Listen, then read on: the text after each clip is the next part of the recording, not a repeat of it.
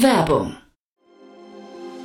Sei dabei beim HTGF Family Day am 11. und 12. Juni in der Station Berlin. Für zwei Tage voller Inspiration und Business. Tauche ein in ein einzigartiges Netzwerkerlebnis mit bis zu 1500 Teilnehmenden. Erkunde das innovative Seed- und Later-Stage-Portfolio des Hightech Gründerfonds. Lass dich vom vielseitigen Programm inspirieren und knüpfe wertvolle Kontakte. Sichere dir jetzt dein Ticket. Mehr Informationen findest du unter www.family-day-htgf f.de.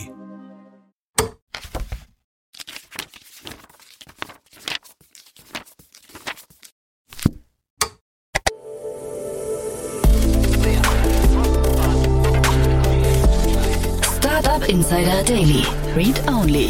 Der Podcast mit Buchempfehlungen von und für Unternehmerinnen und Unternehmer. Hallo und herzlich willkommen zu Startup Insider Read Only. Ganz schön, dass du wieder dabei bist. Mein Name ist Annalena Kümpel und ich spreche für dieses Format mit Autorinnen und Autoren von Businessbüchern. Heute habe ich mit Klaus Michael Arendt gesprochen. Er hat ein Buch ausgegeben, das heißt Innovationsökosysteme, Netzwerke nutzen und Innovationskraft steigern. Klaus beschäftigt sich hauptberuflich damit, ein Innovationsökosystem zu treiben, nämlich das in Darmstadt. Ähm, da ist er unter anderem Geschäftsführer einer lokalen Beteiligungsgesellschaft und der Gründer des lokalen Innovations- und Startup-Hubs Hub 31. Ich habe ihn gefragt, was macht denn eigentlich ein gutes Innovationsökosystem aus und wer trägt dazu bei? Wie steht denn Deutschland als Innovationsökosystem da und welche Rolle könnt ihr als Gründerinnen und Gründer spielen, um Innovationsökosysteme zu treiben? Ein spannendes Gespräch geworden. Lasst uns direkt reinspringen. Ich wünsche euch viel Spaß mit Klaus Michael Arendt. Startup Insider Daily. Read Only. Hallo Klaus, schön, dass du da bist. Wie geht's dir? Hallo Annalena, mir geht's sehr gut. Schön dabei zu sein. Fantastisch. Wir sprechen über dein Buch, das heißt Innovationsökosysteme, Netzwerke nutzen und Innovationskraft steigern. Warum hast du dieses Buch herausgegeben? Du hast es ja nicht alleine geschrieben. Genau, es ist ein Herausgeberwerk. Ähm, ich habe das gemeinsam mit meiner guten Freundin Katrin Rettmann von SAP Frankreich äh, herausgegeben und mir war wichtig, uns war wichtig, ein Beitrag zu leisten, wie wir Deutschland innovativer machen. Und das zum einen aus wissenschaftlicher, aber zum anderen aus wirtschaftlicher ähm, ja, Betrachtung. Mhm. Und wer bist du, dass du sagst, ich kann so ein Buch herausgeben und das alles einschätzen? Was ist dein Background? Gut, ich habe seit Jahren ähm, so die Themen Innovation ähm, auch durchaus in anderen Publikationen, beispielsweise meinem Buch, das sich um nachhaltige Geschäftsmodelle dreht, auch gerade innovative, nachhaltige, ökologische, soziale Geschäftsmodelle äh, durchaus vertreten. Das ist relativ ähm, bekannt äh, mittlerweile. Das freut mich. Ich äh, war natürlich im Hauptberuf was ganz anderes. Ähm, aber so ganz anders ist es vielleicht gar nicht, weil ich bin Vorstand einer ja, Beteiligungsgesellschaft, in dem Fall der städtischen Beteiligungsgesellschaft, der HEAG. Und ähm, wir entwickeln zwar nicht nur Innovationen, aber bemühen uns auch, die Geschäftsmodelle unserer Töchter, unserer Beteiligungen etwas innovativer zu entwickeln, zu unterstützen, dass sie innovativer werden. Insofern spielt bei meinem Tagesgeschäft auch das Thema Innovation regelmäßig eine Rolle. Und last but not least bin ich Geschäftsführer unseres Gründerzentrums, Technologie- und Gründerzentrums Hub 31 und da sind rund 50 Startups zu Gast. Ähm, die wohnen da fast, also die arbeiten dort. Mhm. Und jetzt Darmstadt, da kommst du her, ist ja jetzt nicht die Gründungsmetropole. Zumindest ist es nicht als eine der deutschen Gründungsmetropolen bekannt. Wie sieht die Darmstädter Startup-Szene aus? Was speist die? Annalena, da darf ich dich etwas korrigieren. Wir sind also in Hessen durchaus, ähm, haben wir die, sagen wir mal, Nase vorn bezogen auf die relative Gründungsquote. Mhm. Wir sind eine sehr stark technologiegetriebene Stadt mit der Technischen Universität, mit drei Fraunhofer Institutionen, mit GSI, aber auch mit der Hochschule Darmstadt mhm. die ich sehr gut kenne und ähm, bemühen uns da schon sehr viele Gründungen hervorzubringen. Wir sind natürlich im deutschen ähm, ja, ähm, Ökosystem, ähm, sind wir eine von vielen ähm, ja, Städten mit einem, wie ich finde, sehr starken Gründerökosystem. Wenn du schaust, auch ähm, wir haben ein Poster dazu über das Darmstädter Startup-Ökosystem herausgegeben, gerade als HEAG. Also wenn man das sucht, Unter heag.de haben wir es jetzt in der zweiten Auflage veröffentlicht. Und da sieht man, dass es weit, weit über 100 ähm, Beteiligte sind, nicht nur Startups, sondern eben Gründerförderung, mhm. Finanzierungspartner etc. Wir machen uns sehr viel Gedanken, wie wir das Gründerökosystem Darmstadt stärken können. Aber du hast recht, wir sind noch nicht ganz vorn, aber wir fühlen uns auf einem guten Platz in Hessen und auch in Deutschland. Ja, ich meine, wie groß ist Darmstadt? Wir sind rund 160, 170.000 äh, Einwohner, also Bewohnerinnen, Bewohner, Bürgerinnen, Bürger und ähm, genau, also haben da durchaus äh, relativ gesehen die meisten Gründungen in Hessen, mhm. sind auch ähm, durchaus im deutschen Vergleich gut dabei in den oberen äh, Plätzen, aber klar, ähm, mehr ist jetzt nicht unbedingt besser, sondern es geht ja auch um Qualität. Wir freuen uns, dass viele dieser Gründungen bei uns auch ähm, weiterhin da sind. Mhm. Also keine, keine große Ausfallquoten. Genau, aber damit seid ihr natürlich einfach keine Großstadt und damit ist es ja normal, dass ne, Hamburg, München sind ja einfach Berlin, die Riesenstädte, äh, Köln, die ähm, es viel einfacher haben, weil da wesentlich mehr Menschen nochmal sind, ähm, um größere Ökosysteme zu bilden. Aber du hast schon recht, es ist gar nicht nur die Größe von so einem Ökosystem. Und vielleicht fangen wir da mal an, weil das Buch, das du geschrieben hast, beschäftigt sich ja mit Innovationsökosystemen. Was macht denn ein gutes Innovationsökosystem aus? Also auf welche Parameter muss man denn da gucken, um das auszumessen? Es sind einige verschiedene Parameter. Zunächst mal ist wichtig, dass man sich als Netzwerk versteht in einer Stadt oder in einer Region. Und das hört sich so leicht an, aber Netzwerke bedingen, dass man sich auch regelmäßig treffen kann und das am besten ähm, offline und online, aber eben auch offline, weil trotz aller neuen Medien ähm, ist es wichtig, wenn man Organisationsgrenzen ja hat, also zwischen wissenschaftlichen Institutionen, zwischen Unternehmen, zwischen Startups und auch der Bürgerschaft, dass man sich immer wieder treffen kann und dann eben über Themen, die einen interessieren, berichten kann und die anderen möglicherweise Anknüpfungspunkte bieten, damit man eben zusammen dann auch Themen hat, die ein Projekt vielleicht dann auch zur Folge haben oder auch einen Förderantrag oder ein Forschungsprojekt. Und da haben sich viele, viele Städte und Regionen, glaube ich, ähm, ja, gut entwickelt, aber einige können das durchaus noch stärker, noch besser machen. Und das ist auch ein konkretes Motiv fürs Buch, wir haben viele tolle Regionen in Deutschland, aber ähm, da geht noch mehr. Und auch in den Regionen, wo schon viel geht, ist es ja nicht nur das Netzwerk, sondern da sind auch einige weitere Stellschrauben sinnvoll, die man neben, nutzen kann, also neben dem Netzwerk selbst, ähm, um einfach stärker zu werden als Ökosystem. Was, was sind das für Stellschrauben? Das ist natürlich äh, gut angeteasert.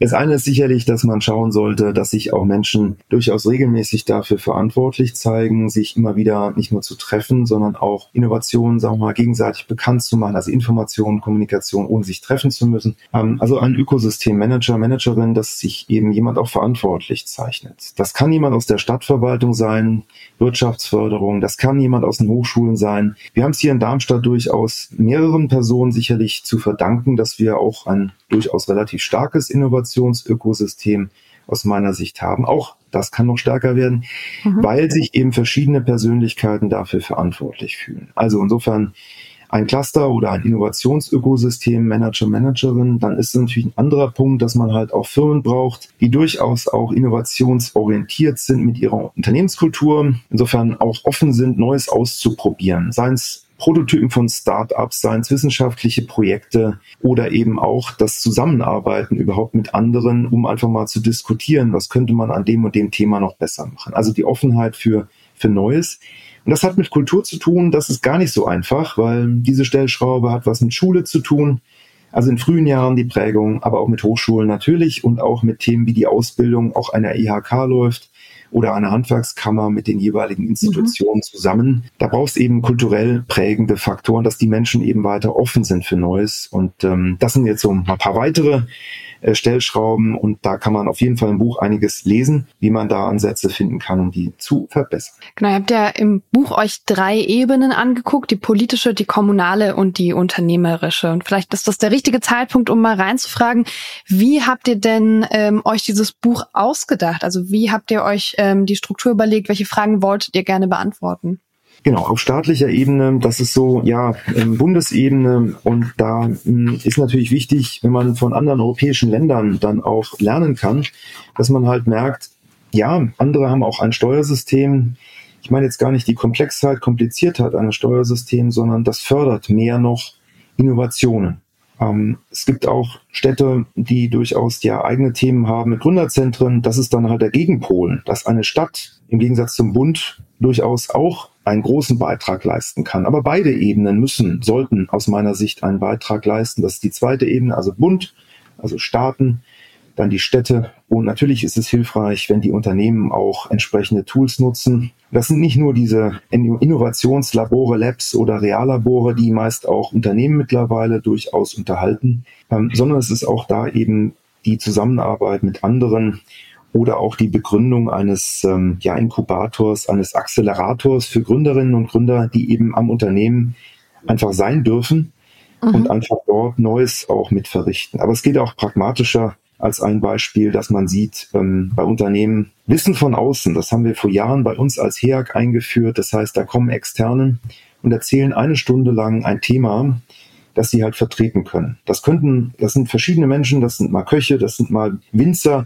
das sind aber auch Künstler, das sind auch natürlich Wissenschaftler, Startup-Gründer, es sind auch etablierte Unternehmer und die zeigen dann ihre Kniffe, ihre Probleme, ihre Herausforderungen, um eben zu öffnen, den Diskurs eben dass man Diversität auch erlebt, neue Impulse setzt und das auch im Unternehmensalltag. Mhm, okay, das heißt, das war die unternehmerische Ebene. Du hast mit der politischen Ebene angefangen und so ein bisschen angeteased, ähm, dass man über das Steuersystem Innovation antreiben kann. Geht es einfach darum, Steuern zu senken, weil dann Unternehmertum ähm, attraktiver wird oder was ist die Idee dahinter? Also zunächst mal ist es darum gehend, dass man bei der staatlichen Ebene auch steuerlich ähm, durchaus Möglichkeiten hat, Anreize zu schaffen. Ein Beispiel in Frankreich ist es so, dass Gründer gefördert werden, indirekt, weil es geht nur über Fonds dort, von allen Pensionskassen und Versorgungswerken. Das musst du dir so vorstellen.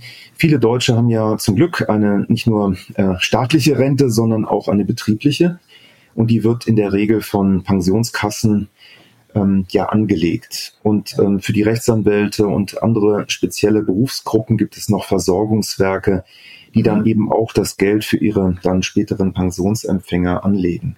In Frankreich ist es so, dass ein Teil des Geldes, das diese Institutionen anlegen, in Gründungen, in junge Unternehmen investiert werden müssen eine sehr einfache Möglichkeit, wie man Deutschland von einem Problempunkt vielleicht etwas entfernen könnte, weil wir haben in Deutschland viel zu wenig Risikokapital mhm. Für die Gründung von Unternehmen, aber auch für die Expansion. Deswegen verkaufen viele ähm, deutsche Unternehmer auch ihre Firmen nach ähm, ja in, zu anderen äh, an andere Firmen, die meist dann aber keinen deutschen Sitz mehr haben, weil das Risikokapital im Ausland zum Teil dann stärker nach Deutschland reinreicht, als wir deutsches Risikokapital haben.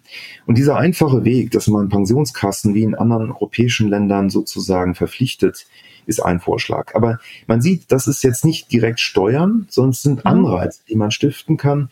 Wenn man direkt auf Steuern schaut, es gibt in verschiedenen anderen, nicht nur international, sondern auch europäischen Ländern, ist mir immer wichtig, dass man nicht zu weit schauen muss, um Dinge zu finden, die man übernehmen könnte auf staatlicher Ebene. Da gibt es sowas wie Innovationslabore zu fördern. Das heißt, man kann dort steuerliche Aufwendungen in anderen Ländern, in Deutschland noch nicht, sofort nutzen und nicht erst über Jahre sozusagen diese Verluste mit Gewinnen verrechnen. Also da gibt es durchaus Möglichkeiten. Mhm. Natürlich die Dinge, die in Deutschland schon sehr gut laufen. Es gibt ja hier durchaus ähm, entsprechende Instrumente schon, dass man eben auch ähm, Verluste mit Gewinnen verrechnen darf, ist schon mal gut. Investitionen in durchaus auch Wagnisse kann man hier ja auch verrechnen. Der Investzuschuss für Startups aber auch Themen der Förderung von Forschung und Entwicklung. Da sind wir ganz gut dabei, aber was steuerliche Themen angeht, wie gesagt, da gibt's so, so paar Kniffe, dass man auch Neugründungen eben fördern kann oder eben auch Forschung und Entwicklungsinvestitionen und die direkt durchaus auch mit Gewinnen verrechnen könnte. Das nicht erst über Jahre hinweg. Okay. Ich bin mir sicher, es gibt viele, viele Gegenstimmen gegen die Idee, insgesamt ähm, ausgerechnet sowas wie Renten und Pensionen äh, hochrisikoreich zu investieren. Aber das äh, nur einmal angemerkt, äh, weil das natürlich eine Diskussion ist, die wir hier nicht werden beenden können. Da sind, glaube ich, einfach beide Perspektiven irgendwie ganz, ähm, finde ich ganz spannend und auch beide valide. So ein klassisches, klassisches Dilemma. Funktioniert das denn gut in Frankreich? Also sind es denn erfolgreiche Investments? Gut, wenn du den norwegischen Staatsfonds anschaust oder die amerikanischen Rentensysteme, die ähm, funktionieren ja alle mit Start-up-Förderungen. Mhm. Die investieren alle in Risikokapital. Natürlich nur einen kleinen Prozentsatz. Und das ist ja auch nicht hier der Vorschlag von den Autorinnen und Autoren, dass man einen großen Prozentsatz dort mhm, okay. Es geht nur immer um kleine Prozentsätze. Du hast das Dilemma, das Dilemma zu Recht angesprochen. Mhm. Nur ich sag mal so, es gibt, wenn man die Stellschrauben für Risikokapital betrachtet, die Alternativen, dass das staatlich ist. Ähm, da gibt es den Zukunftsfonds der Bundesregierung, der letzten Bundesregierung, die die, die, äh, die jetzige Bundesregierung auch in Umsetzung gebracht hat. Dieses Geld ist natürlich, sagen wir mal, sehr ähm, also antragslastig. Da muss man durchaus eine Menge Anträge ausfüllen. Mhm. Irgendwann kann es auch zum Erfolg führen, logischerweise, dass man auch dann entsprechende Gelder ähm, bekommt für Risikokapital. Aber wenn dann eben ein ähm, Venture Capital Investor auftritt, der geht da meist sehr, sehr viel schneller und ähm, mhm. durchaus proaktiver mit um. Meist sind diese Risikokapitalgeber aber nicht äh, deutsche Risikokapitalgeber. Es gibt auch welche, aber wenige, sondern meist welche aus dem Ausland. Und da werbe ich einfach dafür, ähm, das einfach im Wettbewerb zu sehen. Also wenn privates Geld nicht reicht in Deutschland, offensichtlich, und wenn staatliches Geld ähm, offensichtlich auch nicht reicht, also man spricht dort von einer Vervielfachung des äh, Geldes, das nötig ist, um eben auch Risikokapital für junge Unternehmen auch angemessen herbeizuführen, das ist jetzt nicht nur meine ähm, sozusagen Sicht, sondern auch die verschiedenen andere Autoren, auch der Expertenkommission für Forschung und Innovation der Bundesregierung, die wir hier natürlich einbezogen haben. Oder auch die Sicht von Rafael Laguna de la Vera, der die Bundesagentur für Sprunginnovation ja leitet hier ein Mitautor des äh, Buches. Ähm, das sind Themen, die wichtig sind, weil Innovationen entstehen halt nicht nur an wissenschaftlichen Institutionen, die sollen weiterhin natürlich Forschung machen und das ist ganz wichtig, aber meist sind die Themen ja in Kombination mit entweder Unternehmen oder Startups und bei Startups brauchst relativ bald, eigentlich von Tag eins an, Risikokapital, weil die können natürlich gebootstrapped sein auf Deutsch, also zahlen sie sozusagen das Geld, mhm. haben ein in ihr Eigenkapital und investieren dann auch Geld möglicherweise ihrer Eltern oder ihrer Verwandten.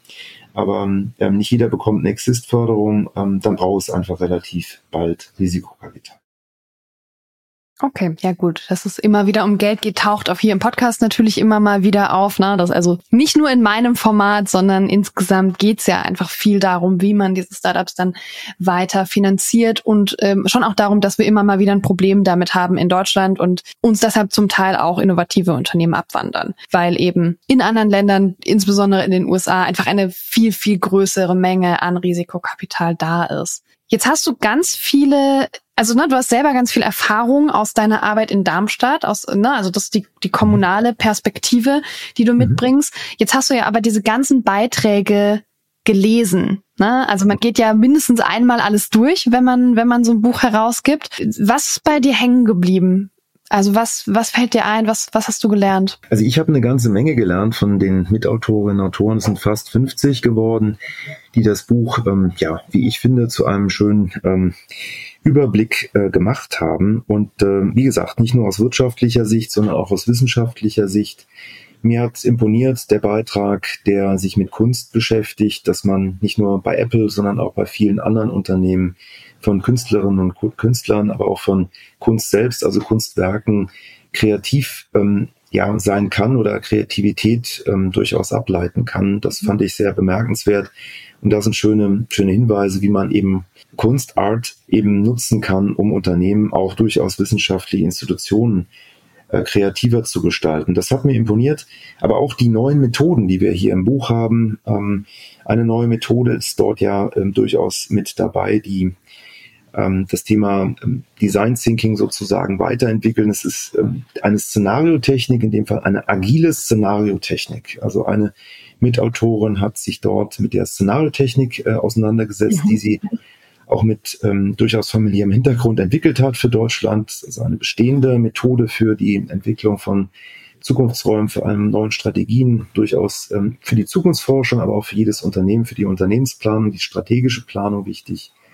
Und ähm, die neue Methode ist die agile Szenariotechnik. Und da finde ich, ähm, das ist echt schön, wenn man auch sieht, es ist nicht nur Design Thinking, ähm, das so eine wichtige Methode ist für manche kreative Moment ähm, oder für manche Ideenstiftung, Schaffung, sondern auch dem, demnach eben auch die agile Szenariotechnik, die als neue Methode erstmals im Buch veröffentlicht mhm. wurde.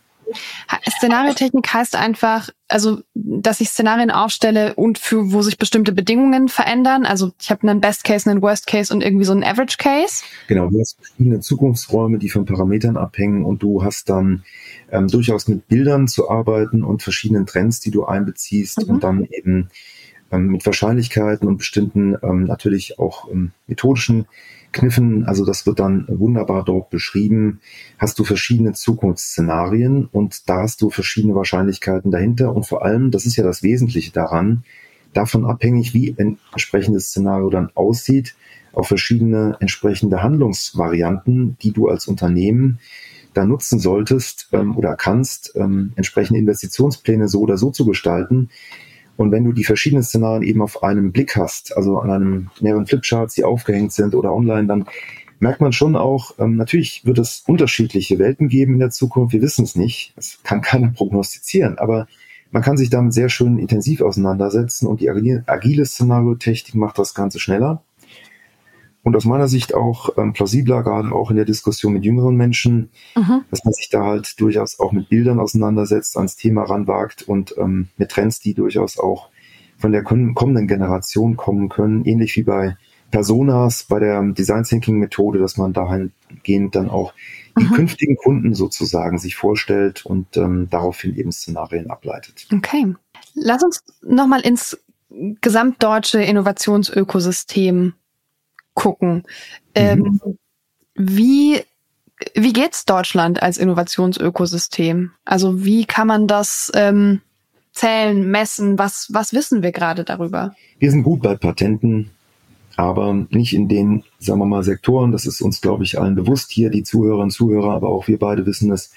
Wir sind so klassischen Technologien sehr gut weiterhin und hoffentlich, also jetzt aktuell jedenfalls und weiterhin hoffentlich auch Maschinenbau, Elektrotechnik, bestimmte Chemiebereiche, aber auch ähm, Themen, die die Fahrzeugtechnik natürlich betreffen. So ähm, im digitalen Bereich sind wir da nicht nur, weil Patente in dem Bereich schwieriger sind, sondern Hardware ist ja da nicht schwierig. Ähm, aber zu patentieren Software kann man auch grundsätzlich patentieren. Da sind wir nicht so gut und ähm, müssen natürlich aufholen. Das ist keine neue Erkenntnis, aber es gibt auch ein paar andere Sektoren. Das ist ja hier mit verschiedenen auch ähm, durchaus europäischen, auch Richtlinien auch verbunden, dass man jetzt Antworten auch finden wird müssen für die amerikanischen Themen, ähm, die dann der Inflation, der Inflation Reduction Act sozusagen begegnen sollen.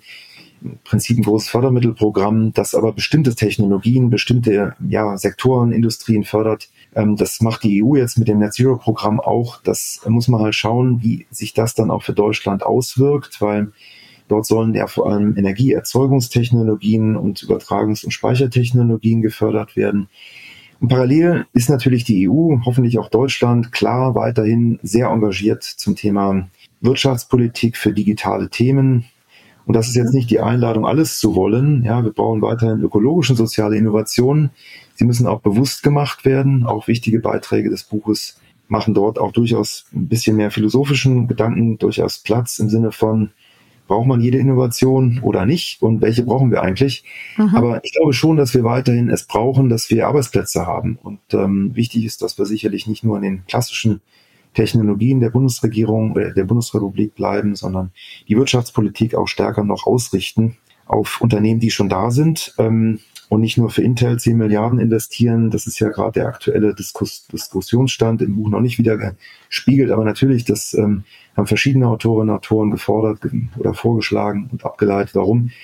Wir brauchen eine aktivere Wirtschafts-, Innovationspolitik auf Bundes- und auf Landesebene, zum Teil sogar auf kommunaler Ebene. Das ist dann eben Wirtschaftsförderung vor Ort, die die Ansiedlung fördert. Und das kann nicht nur bei Intel mit 10 Milliarden sein, dass die dann ihren, ihren Sitz, ihr, ihr Werk, ihr nächstes Werk in Deutschland begründen, wir haben tolle Firmen hier und die zu unterstützen, dass sie hier wachsen können, möglicherweise auch manchmal auch zu verhindern, dass wir alle guten Technologien zu verkaufen äh, wissen. Das wäre, wär, glaube ich, auch ein guter Rat aus dem Buch. Also hier beispielsweise der Verkauf von Fiesmann nach Amerika oder anderen Firmen. Da ist alles gut. Die Expansion war der Grund, ja, dass man die mhm. Expansionsfinanzierung nicht hinbekommt in Deutschland. Das muss uns zu denken geben. Und da wäre mir wirklich auch wichtig, dass man das nicht nur deutsch, sondern auch europäisch denkt. Ja, das ist auch von verschiedenen Autoren auch unterstrichen worden. Wir brauchen eine europäische Wirtschaftspolitik, aber das ist natürlich noch komplizierter mit dem Einstimmigkeitsprinzip der dortigen Regierung. Aber das sind so klare Themen, da können wir besser werden. Mhm. Wo wir schon gut sind, können wir es bleiben. Aber ich, ich mache jetzt mal drei konkrete Beispiele, was man mhm. auf jeden Fall besser machen kann. Das eine ist, viele Städte, viele Bundesländer haben keine Kommunikationsforen für ihre Innovationscluster oder Ökosysteme. Du stellst dir das so vor, der Oberbürgermeister, die Oberbürgermeisterin lehrt in einer Stadt ein zu einem runden Tisch für Themen der Wissenschaft und der Wirtschaft. Haben wir in Darmstadt, ist wunderbar. Es gibt viele Städte, die das nicht haben. Mhm. Ich kann nur werben, dann aus den Städten zu lernen, die das schon haben. Das sind viele Städte, nicht nur Darmstadt, sondern auch andere Städte. Tut nicht weh. Es ist der Diskurs auf Augenhöhe von wenigen Menschen, die eine Stadt innovativer machen können. Mhm. Und das geht um dann die gemeinsame Idee, wie man Förderanträge stellt. Weil wenn man die nicht zusammenstellt, ist es für eine Stadt oder eine Region natürlich immer schwieriger, werdend die Region auch zu sichern oder zu etablieren im Wettbewerb der Region, nicht nur in Deutschland, sondern in Europa, weltweit. Das kann man auch auf Landesebene machen. Es gibt verschiedene wunderbare Foren. Hier unsere Umweltministerin hat eine Initiative begründet für nachhaltiges Wirtschaften. Da bin ich im Lenkungskreis, das ist wunderbar in Hessen. Aber sowas gibt es auch nur in wenigen Bundesländern, dass man nachhaltige Geschäftsmodelle, also Innovationen für nachhaltige Geschäftsmodelle vorzeigt, die gegenseitig erzählt und dann durchaus voneinander lernt. Und wenn jeder mal was vorstellen kann, ist das wunderbar. Manche können noch nicht viel vorstellen, weil sie kein vielleicht innovatives, nachhaltiges Geschäftsmodell haben, aber hm, überlegen sich vielleicht dann das nächste Mal doch eins mitbringen zu wollen und überlegen sich dann vielleicht zu Hause mit ihrem Team, eins zu entwickeln. Das ist gut. Das ist gut für Deutschland, dass wir solche runden Tische, solche Kommunikationsforen haben. Punkt eins. Punkt zwei. Wir brauchen sicherlich weiterhin die Themen der Forschungszulage. Das ist wunderbar. Die muss ein bisschen ausgeweitet werden. Das ist ein Förderinstrumentarium für jedes Unternehmen. Jetzt nur bei den Unternehmen.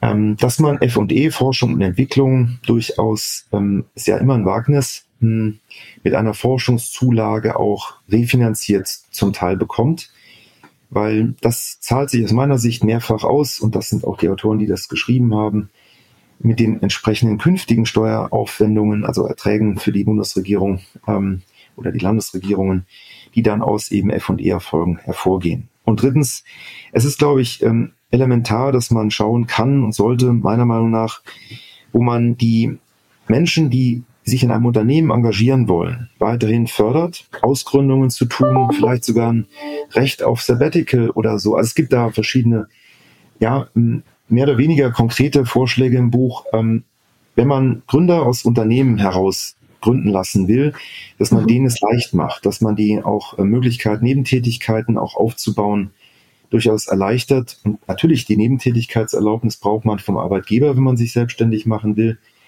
aber dass das nicht so immer noch wie früher ist, dass man dann gleich schon eher dann schräg angeschaut wird, sondern dass wir gemeinsam den Aufbruch äh, vielleicht erleben, politisch gesehen wie auch von den Unternehmen gesehen, dass es normal wird, dass man die eine oder andere Idee nebenbei mal versucht. So, das soll nicht eine Überlastung der Menschen bedeuten, sondern natürlich muss man dann auch für den Kernjob auch ein bisschen weniger Arbeit vielleicht dann auch aufbringen dürfen. Vielleicht ist das auch ein Beitrag für die Diskussion, die momentan auf Bundesebene passiert. Vier Tage Woche, bin da nicht so sicher. Aber wenn man natürlich eine Vier-Tage-Woche hätte im Job und eine fünfte, den fünften Tag selbstständig arbeitet, dann bin ich dafür. Äh, tatsächlich habe ich das gar nicht, äh, habe ich das relativ lange so oder so ähnlich gemacht. Also ich habe lange 80 Prozent gearbeitet und ich habe mich dann zwar für jeden Tag arbeiten entschieden, ähm, aber hatte dann auch jeden Tag ungefähr anderthalb Stunden Zeit äh, für mein Unternehmen. Das äh, hat für mich besser funktioniert. Ich bin sehr schlecht in, ich mache einmal die Woche was. Ähm, Genau, okay. Das also, ne, ich meine, das war jetzt irgendwie so ein bisschen der Blick auf ganz Deutschland. Ich finde noch ganz spannend, ähm, ihr denkt Innovationsökosysteme ja durchaus auch lokal. Ne? Also wir können uns zwar mittlerweile in ganz Deutschland und Europa und der Welt austauschen, das ist kein Thema, das ermöglicht uns die Digitalisierung. Ähm, aber mit den Menschen zu arbeiten, die vor Ort sind, tut ja dann doch auch ganz, ganz oft immer noch was anderes. Ne? Also irgendwie sind diese ähm, Ökosysteme vor Ort, wo man sich auch sieht und analog miteinander arbeiten kann, die fühlen sich für mich zumindest immer noch mal anders an. Jetzt seid ihr ähm, ne, in Darmstadt mit 130.000 Menschen und du hast gesagt etwas mehr als 100 ähm, 100 Akteuren im Ökosystem noch überschaubar und fassbar. Wenn ich nach Berlin gucke, dann habe ich da ein Ökosystem, durch das ich gar nicht mehr durchblicke und das sich fast anfühlt wie ein sehr engmaschiges Netz, durch das, in das ich eigentlich nicht gut reinkomme. Haben Ökosysteme Größengrenzen? Also wie groß kann so ein Ökosystem sein? Wie lange ist es noch zu managen und aktiv zu treiben? Ähm, und wie lange ist es auch noch offen für wirklich neue Menschen, die dann reinkommen? Also es gibt bestimmt Grenzen. Ähm, nur man kann die auch durchaus dann ja in kleinere Systeme, in kleinere Ökosysteme aufteilen. Und da macht es, glaube ich, auch in großen Städten wie Berlin ähm, durchaus Sinn, sich mit diesem Thema zu befassen.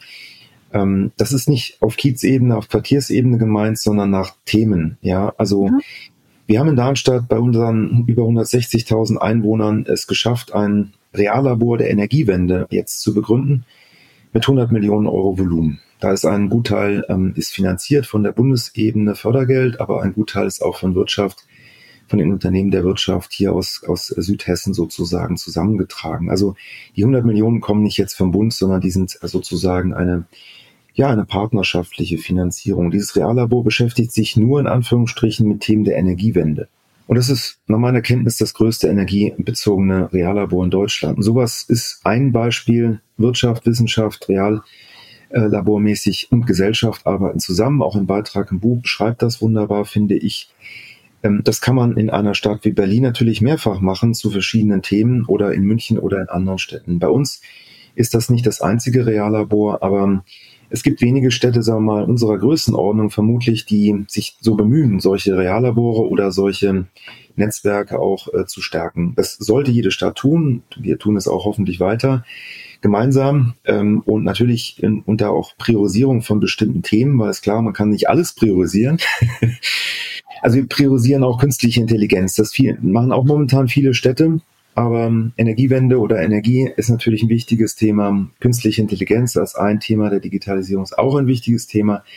Und wir haben noch ein paar andere. Aber die, die großen Städte sollten sich da nicht äh, graben fühlen, sondern man muss es halt dann aufteilen nach Themen und dann eben die Unternehmen, die wissenschaftlichen Institutionen und die Startups diesen ähm, jeweiligen Themen zuordnen. Und dann wird man auch vielleicht auf 100, 200 Akteure in einem Ökosystemkreis kommen. Und ich glaube, das ist handelbar. Mhm. Und zum Abschluss, wir haben ja in unserem äh, in unserer Hörerinnenschaft viel Gründerinnen und Gründer. Ähm, was können die denn tun, um ihre Innovationsökosysteme zu befeuern, zu treiben? Geht auf Unternehmer zu, geht auf Unternehmerinnen zu. Ähm, es gibt etablierte Unternehmen, die brauchen die Ansprache von euch, von den jungen Menschen. Die kommen leider selbst leider selten nur auf die Idee, in Gründerzentren zu kommen. Wir haben jetzt äh, über 40 ähm, sozusagen Partner, habe 31 in unserem Gründerzentrum, aber das war durchaus ähm, eine, eine gewisse auch ähm, Anstrengung, die zu finden. Und das ist natürlich bei, bei der Zahl der Unternehmen in, in Südhessen allein, ähm, ist das noch, noch viel Luft im Sinne von, eigentlich sollte jede etablierte Unternehmerin, jeder etablierte Unternehmer immer wieder mal mit Startups zusammenarbeiten. Mhm. Das ist meine Vision. Und wenn die nicht äh, sozusagen bei den Unternehmern anlangt, vielleicht durch entsprechende Motive auch Anreize von der Bundesregierungsseite, das kann man ja durchaus auch als Anreiz stiften. Ist auch ein Vorschlag im Buch, dass man die Unternehmer, die etablierten Unternehmer sozusagen ähm, mit solchen Themen ähm, jetzt nicht belastet, aber es als Normalität ähm, durchaus hinstellt, dass man mit Startups zusammenarbeitet, ich glaube, es hinterfragt auch keiner, dass man mit Menschen mit Behinderungen auch als Pflicht in Deutschland zusammenarbeiten soll. Wenn man es nicht tut, muss man eine Abgabe leisten. Das finde ich sehr richtig so. Hoffentlich zahlen weniger eine Abgabe. Ähm, aber wichtig wäre das auch für Startups so ein bisschen in die mhm. Richtung mal zu überlegen.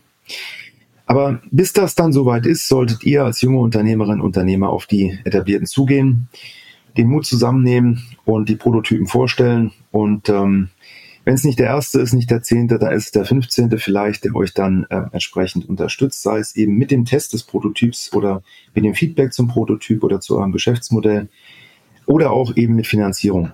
Und wichtig ist, glaube ich, auch, dass ihr an Preisen, also an Wettbewerben teilnehmt. Das macht auch, macht, machen die meisten und sich dann natürlich immer wieder auch zu bewerben, weil es ist gut, wenn man auch ganz im Sinne der Signaling-Theorie, ja, da gibt es verschiedene Theorien aus der Verhaltensforschung bzw. Volkswirtschaft, Betriebswirtschaftslehre mit Verhaltensforschung kombiniert, dass man eben Signale setzen muss im Markt, auch als junges Unternehmen. Und das ist relativ wichtig, diese Signale zu setzen, ähm, weil sonst sozusagen ähm, ja droht, wenn man die Signale nicht setzt, dass es dann schwerer wird für, für etablierte Unternehmen oder Kunden, eben das Unternehmen ähm, ernst zu nehmen. So und wenn wenn man solche Wettbewerbe gewinnt, dann kann man solche Signale setzen mhm. und natürlich auch, wenn man die eigene Innovation, das eigene Produkt, die eigene Dienstleistung natürlich dann auch als Innovation am besten ähm, positiv in manchen ja, Podcast oder in mancher ähm, wissenschaftlichen Auseinandersetzung oder eben in der entsprechenden ja, Tagespresse findet. Also geht in die Presse. Die meisten ähm, ja, Tageszeitungen mittlerweile, die Auflagenzahl reduziert sich dauernd. Ähm, aber die Unternehmen, die etablierten Unternehmen lesen doch oft immer noch Zeitungen. Also insofern geht da auch hin. Die Redakteure freuen sich, können sie wieder was schreiben. Und ihr habt was, ähm, womit ihr auch glänzen könnt, weil ihr da eben dann drin steht. Okay. Klaus, vielen Dank, dass du da warst. Wir sprechen schon über eine halbe Stunde miteinander. Deshalb ähm, war das unsere Abschlussfrage und äh, wir hören uns beim nächsten Buch. Bis dann. Danke, alles Gute. Tschüss. Tschüss. Startup Insider Daily. Read Only. Der Podcast mit Buchempfehlungen von und für Unternehmerinnen und Unternehmer. Ja, das war das Gespräch mit Klaus. Ich hoffe, du hast was mitgenommen für dich und vielleicht ein paar Innovationsökosystem-Ideen im Kopf jetzt. Ähm, wir hören uns nächsten Sonntag wieder zur nächsten Folge von Startup Insider Read Only. Ich freue mich auf dich und wünsche dir bis dahin eine fantastische Woche. Ciao.